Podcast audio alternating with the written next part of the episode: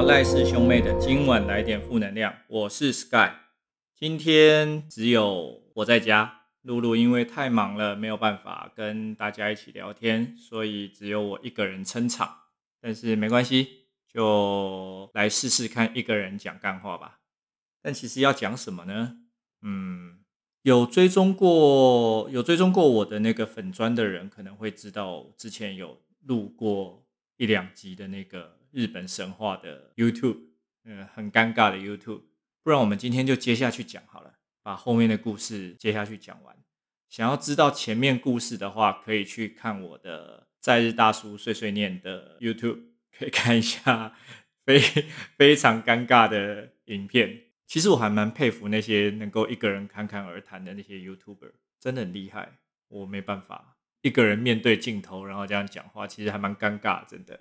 OK。我们之前有讲过那个日本神话的开始嘛，就是伊邪那岐跟伊邪那美两夫妻翻脸了之后，后来伊邪那伊邪那岐逃出了黄泉，那生下了三贵子，三贵子就是天照大御神，然后月读命跟须佐之男。那我们前面也提到了须佐之男跑去高天原要找他姐姐天照大御神。然后后来又因为胡闹被天照，应应该是说因为胡闹，然后被所有的神开会之后逐出了高天原。接下来我们就来讲讲须佐之男的故事吧。须佐之男被赶出高天原之后，他就反正就漫无目的的走嘛。那走一走，走一走，他就遇到了一个谷物神大乙金比麦。那因为那时候他很饿嘛，所以他就请求大乙金比麦给他一些吃的。那大乙金比麦就答应啦，所以他就从鼻子啊、嘴巴、啊、肛门啊，取出很多的食材，然后做了很多美味的料理。但因为须佐之男他觉得很奇怪啊，这个地方怎么会有这么多食材？他躲在一旁看，他就发现原来这些食材是从很奇妙的地方出现，所以他就一时冲动把那个大乙金比卖给杀了。后来大乙金比卖死了之后呢，他的尸体就诞生了许多的一些谷物的芽，比如说他从头部生出了蚕，就是那个蚕宝宝的蚕。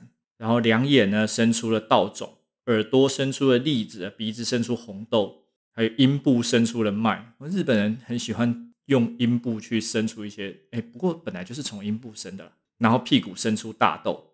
后来呢，那个神产朝日神就把这些种子收集起来，然后成为了五谷的起源。听到这边啊，你们有没有发现，其实跟之前我讲的那个阅读命的故事其实有一点像？因为这个地方就。反正就是古神话嘛，有的人说是月读命遇到了那个谷物神，那也有人说是须佐之男遇到了谷物神。反正你知道，anyway，那后来呢，反正他就杀了杀了谷物神之后，他也吃饱了，然后也杀了谷物神，所以须佐之男继续就走走走，那他就走到了出云国的这个地方。那到了出云国呢，他就发现从那个河流的上游飘了那个筷子下来。这就表示上游地区其实是有人居住的。那须佐之男呢，他就往上游的方向想去看一下。到了那个接近上游的地方，他就看到一对年老的夫妻，然后围着一个他们的女儿，然后在那边哭泣。须佐之男很好奇啊，所以他就过去问问那个老先生说：“怎么回事？为什么你们在哭啊？”老先生说：“他是那个国津神。什么是国津神？日本的那个神哦。”分为天津神跟国津神。天津神呢，就是天上原本就有的神明。那国津神有一点像是，其实国津神就有点像是人的，比较接近人的神。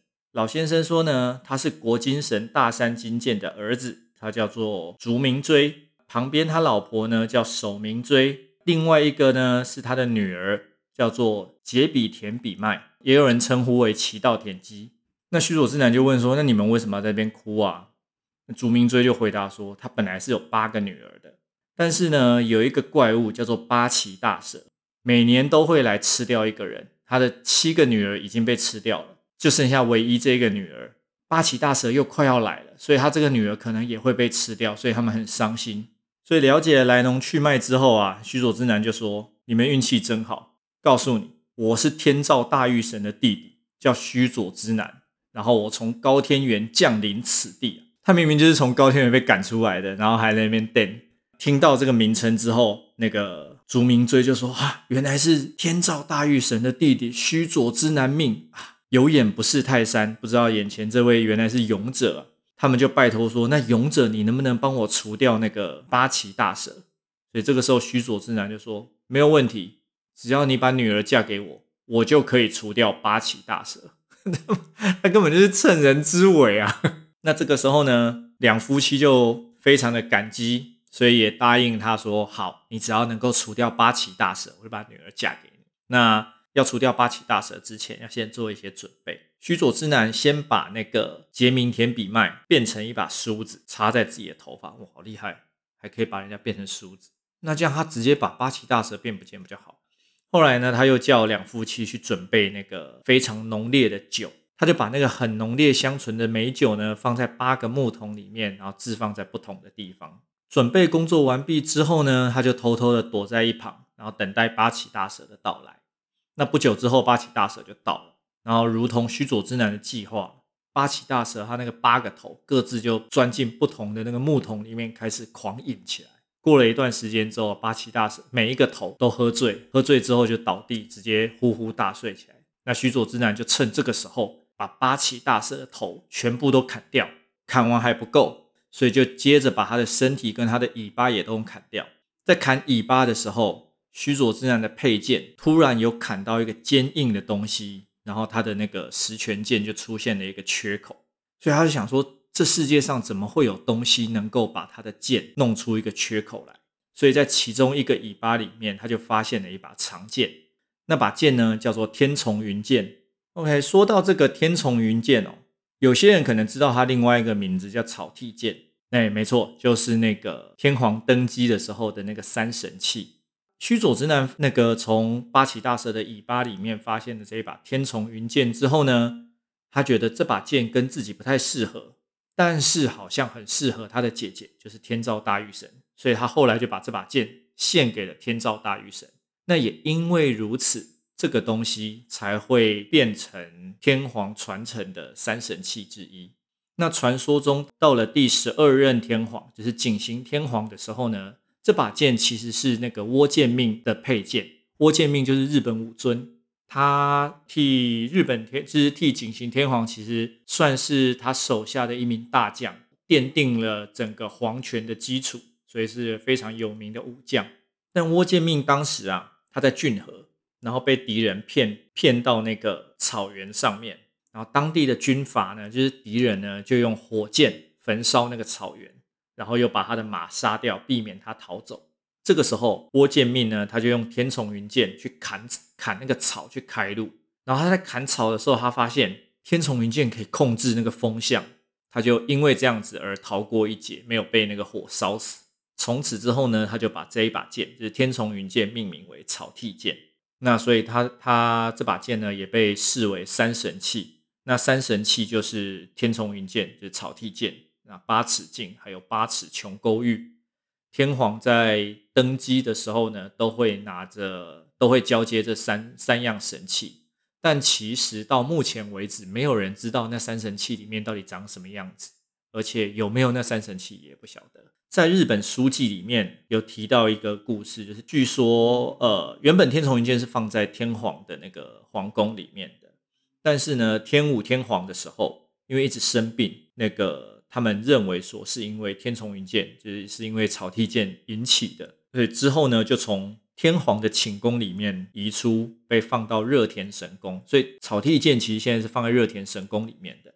但在平家物语里面也有提到，就是元平之战的时候，那平家的那个安德天皇就抱着那个三神器，其实就跳到海里面投海自尽。那之后有找到。八尺镜跟八尺琼勾玉，但是据说这把剑不见，没有找到。但假设平家物语说的是真的的话，那表示现在热田神宫里面放的不知道是什么东西，可能是后来才做的吧。但这个就是你知道神话故事嘛。又回到那个八岐大蛇的故事，须佐之男就成功的斩杀了八岐大蛇，然后也顺利的跟那个杰明田比麦结为夫妻。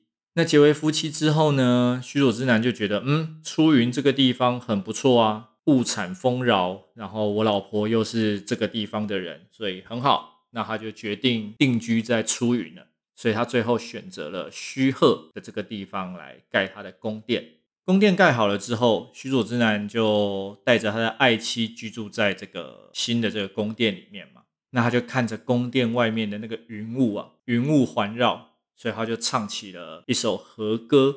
这首歌据称是日本呃日本最早最早的和歌。和歌其实严格来说不算是歌啊，就是跟我们现在所所熟知的歌曲不太一样，它有点像是用念的。那当初呢，他做了这一首和歌，我们来我来稍微的假装一下哈。那给拜一下，来念这个和歌给大家听听。和歌的背景都是这种音乐的，有没有？好，他的这首和歌的意思呢，其实就是说他站在那个宫殿的时候，他就看到外面的云，然后呢，那云是这样层层叠、层层叠，他就觉得哇，这个云跟我的这个城墙。我的城墙就如同这个云一样，然后我跟我老婆住在这个地方，他非常感叹啊，这就是我的城啊的这种感觉。OK，所以他是这样子，他当初是这样唱。や云たつ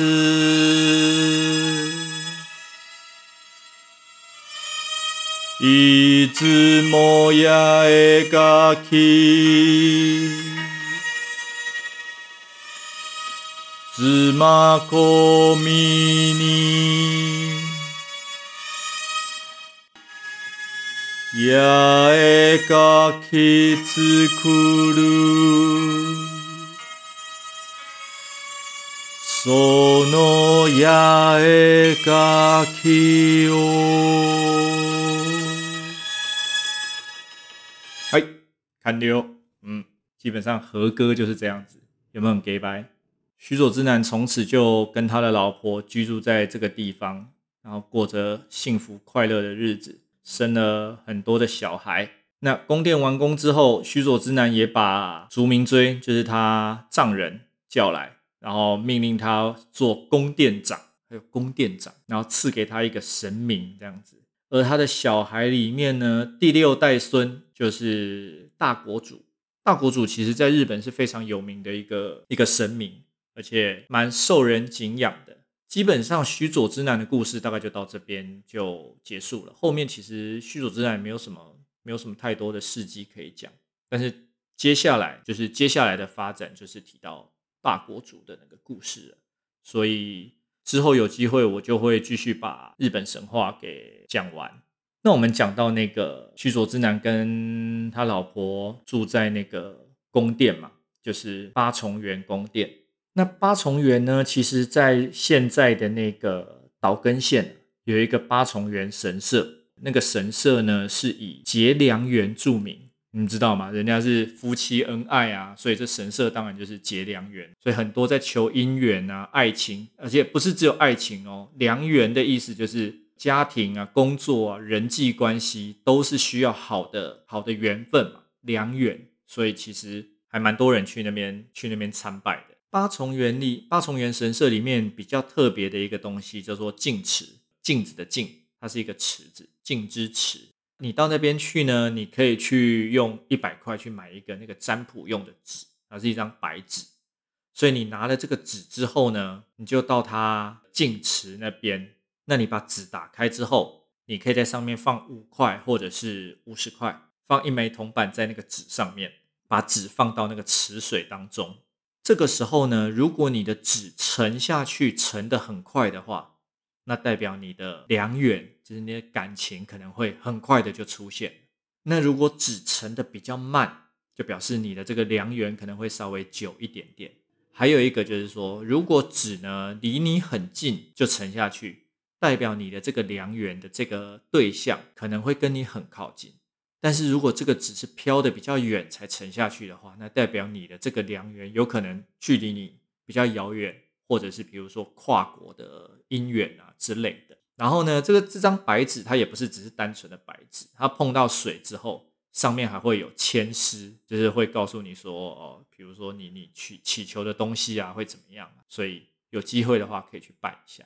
然后另外在那个八八重，因为它是它既然是求姻缘，还有另外一个就是说，呃，夫妻之间有的时候好的姻缘也代表说可能你会想要有小孩嘛，所以它那个八重元神社。也是求子还蛮灵验的一个那个神社，那他在神社里面呢，三不五时就会看到长得像生殖器的木头。你知道日本人其实是非常崇拜阳具的，大和民族很崇拜阳具，所以那个神社里面都会看到一根一根的阳具在那边，就可以去摸一下，然后参拜。据说还蛮灵验的，有机会的话可以去走一走看一看。那这个就是须佐之男的故事。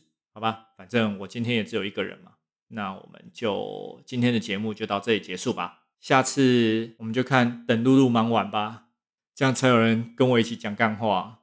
OK，今天的节目就到这里结束。如果喜欢我们的 Podcast，欢迎订阅，还有在 Apple Podcast 上给我们五颗星的评价。如果你们想听什么内容，也欢迎留言给我们。